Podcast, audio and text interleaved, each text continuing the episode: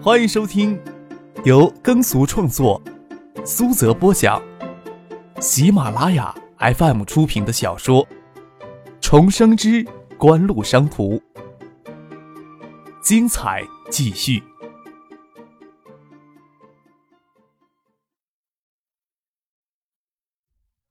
第二百一十集。景城与正泰合资的科王电子。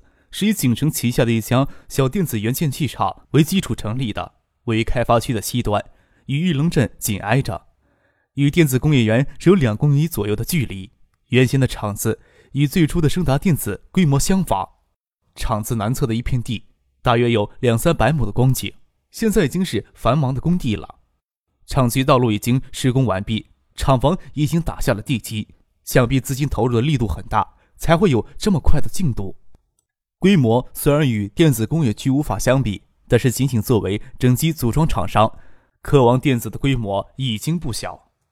以正泰集团谢家那几个人还算不差的眼光，想必早就考虑过发展技术、降低生产成本的重要性。当初，丁华就看到影碟机生产企业发展的三条路线：第一条路最为简单，几乎不需要技术投入，只是采购成熟组件与配套的整机技术方案进行组装。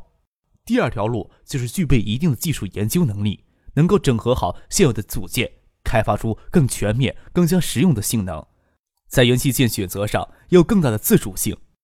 第三条路可以说是一只脚介入组件的生产。张克估计，除了爱达电子提前谋局之外，也只有新科电子有技术实力走第三条路。科王电子眼下估计会选择走第二条路，投入一定的技术力量进行研发。但是主要还依赖于市场手段。绕着科王电子的新旧厂区看了一圈，张克略知道他们的野心了，一时间也无法评判。比起新科电子步步高，科王还不能算爱达电子的威胁，他们现在的基础还不弱着呢。打算离开时，看见一辆黑色的奔驰从厂区驶出来，是谢詹的车，还是谢詹当初离开海域公司之前私人购置的奔驰一百九。海域公司给他搞得一塌糊涂，他却买了这车。奔驰车的车速很快，一转眼就从眼前驶过。张克抿着嘴，赵景荣与周富明摒弃前嫌，重新勾结在一起，谢家功不可没。听说周富明的女儿周红梅与她丈夫在兴泰市办的公司相当的红火，很受谢家的照顾。市场风云渐起，却意味着 VCD 影碟机的市场格局，在建成的最初就埋下了崩溃的种子了。张克缓慢的说道：“今后呀，几年的发展脉络啊，也能看清楚。先是广告大战，后是价格大战，使得整机组装厂商的利润空间迅速压缩。最后，从群恶绞杀的血腥时代残存下来的整机厂商，最终也只能拿到比加工费高不了多少的微薄利润。不晓得日后在群恶绞杀的时代生存下来的整机厂商，会不会将九六年是影碟机的黄金时代呀？”科王或许能抓得住黄金时代的尾巴呀。他们未必能抓得住。正泰集团在科王上的投入不少，仅每个月三四千台的产量，无法让他们满足的。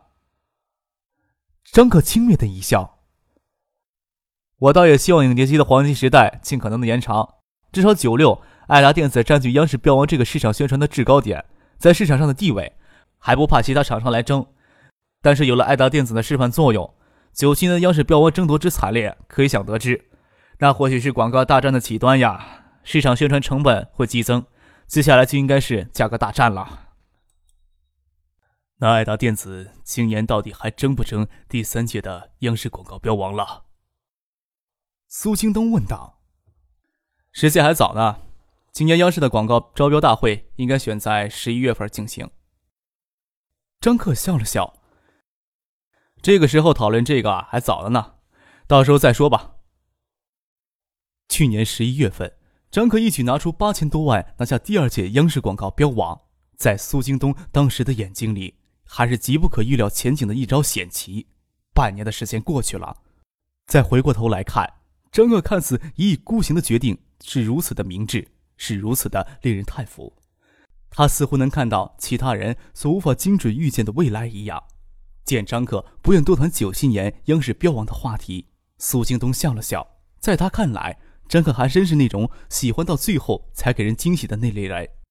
十一月份央视才召开广告招标大会，这时候讨论也真的是早了一些。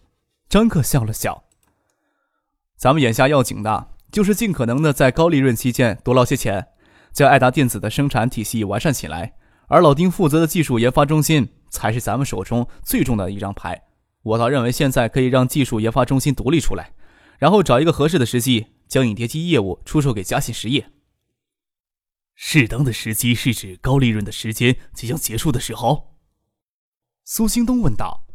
“是呀。”张克狡黠的一笑，最赚钱的时期即将过去了，趁着高价出售，才能让利益最大化。再说了，出售给嘉信实业也不是完全就脱离我们的掌控。只要嘉信实业要恢复在香港股市公开发行的股票、筹集资金的能力，还有相当长的一段路要走呢。爱达电子的成功，注定九七年的央视标王争夺注定会非常的热闹，而且爱达电子。今年的巨大成功，对于同行业的影碟机组装厂商有着更强的示范作用。九七年央视广告标王争夺热点，应该在影碟机品牌厂商之间进行。今年采取的是一次性的按标报价形式，没有太多价格争夺的余地，大家只是推测一下别人的底价，然后一次性的报出自己的开价。今年央视广告信息部很可能会采取明标竞夺的形式，那现场将惨烈无比。张克预计从十一月份开始，影碟机市场就会掀起广告战的硝烟战火，而且飞利浦上海工厂二期工程与索尼机芯工厂的投产，影碟机的产能已经可能不存在最重要的一道瓶颈了。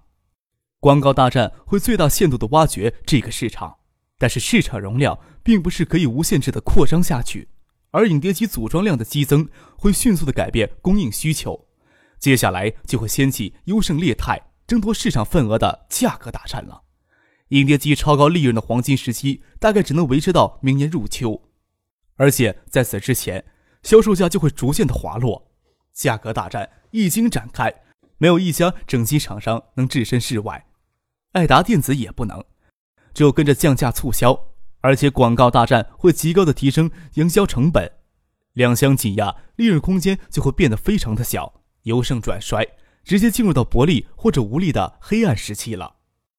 当然，爱达电子的情况会好很多，在技术上持续的先行的投入，在其他厂商还有琢磨影碟机入门技术的时候，爱达电子早已经就开发出可以根据所选菜单播放高清晰度静止图像的 VCD 二点零版本。另外，还向零配件厂商提供技术支持，持续的提高零配件的质量，降低生产成本。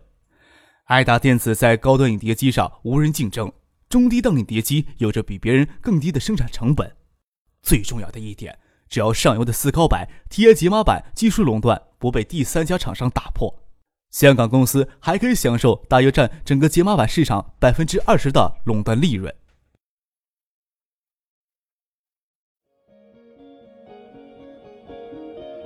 您正在收听的是由喜马拉雅 FM 出品的。重生之官路商途，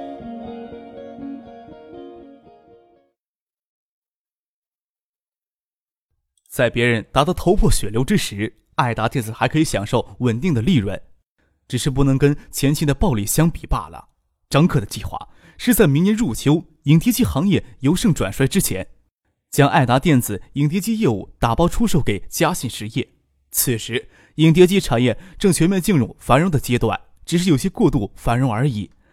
爱达电子有业绩与超高利润支撑，在最大利润已经抽出来之时，还完全可以卖出最好的价格。这样的事情何乐而不为呢？张克控制着爱达电子最多的股权，自然也是这项交易最大的受益人。嘉信实业本身没有足够的资金完成这样的收购，在股市公开发行股票筹集资金是相对可行的一条路。在时机上。明年入秋又是亚洲金融风暴全面爆发的时候，在此之前，香港股市正处于回归主题，而处于八七年股灾最大的繁荣期，中资红筹股在香港股市受到极大的追捧。这时候高价发行股票筹集资金，收购爱达电子影碟机业务，只需转让公司较少的股权，却能筹到更多的资金。张克实际控制着嘉信实业四分之一的股份。嘉信实业在香港股市高价发行股票，张克也是最大的得益者。要完成这个计划，就要提前的将爱达电子影碟机业务分离出来。虽然在年前爱达电子就提出多元化经营的理念，但是现实中还没有进行到那一步，前期只是技术扩张，主营业务还是影碟机。在张克看来，最重要的资产却是技术研发中心。爱达电子以后能有多大的发展，就要看技术研发中心投入这么多之后能做出多大的成绩。业务分离，主要将技术研发中心分离出来。张克上午参观完电子工业园区之后，吃过中饭，到景城与正泰合资成立的科王电子工厂转了一圈，就直接去位于成山路的元器件分公司。技术研究中心还在那里。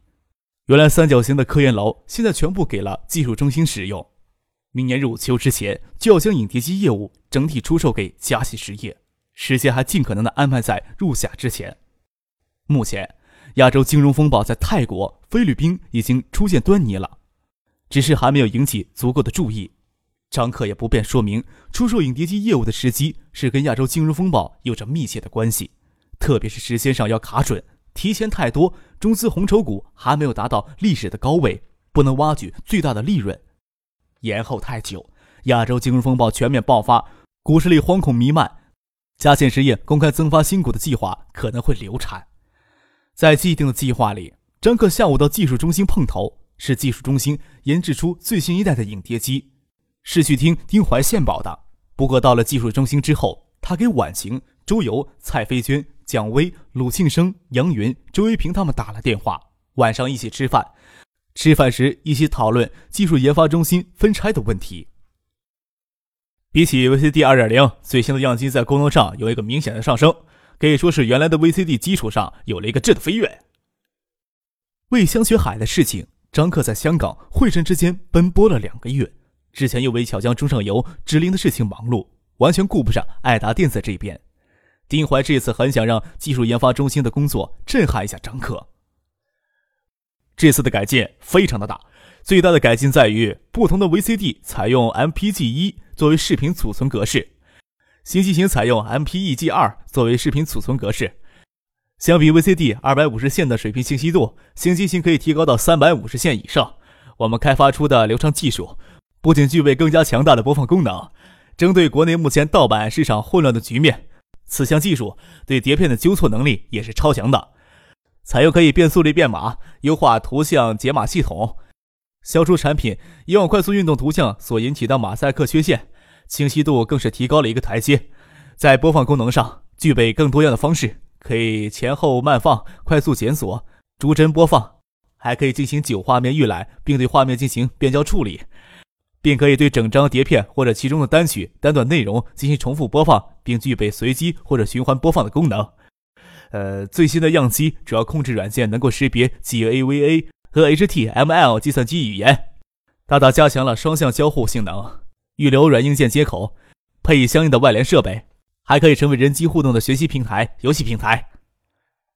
丁怀停顿了一会儿，虽然一边演示一边讲解，但是有很多的术语以及细微功能的改进，张克要仔细理解起来还是有一点困难的。最后，他无不自豪地说：“新机型呀，比国外正在搞的 DVD 差不了多少，只要抢先一步推行，取代 DVD 也不是没有可能。”超级 VCD。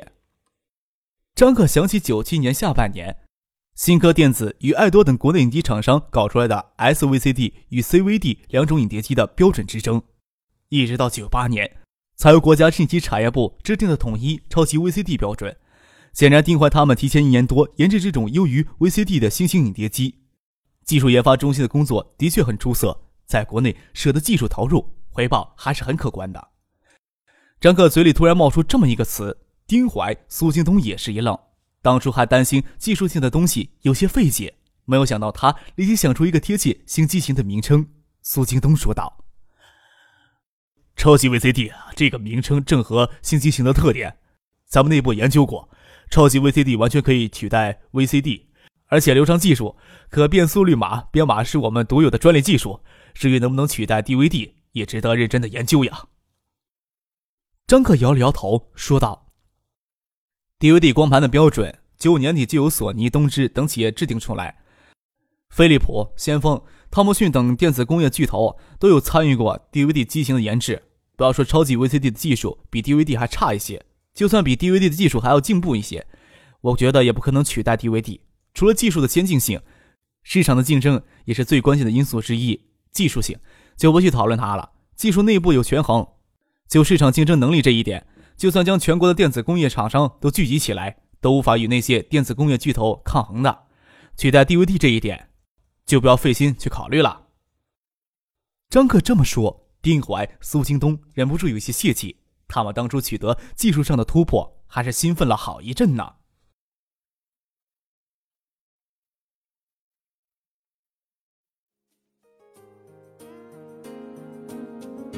听众朋友，本集播讲完毕，感谢您的收听。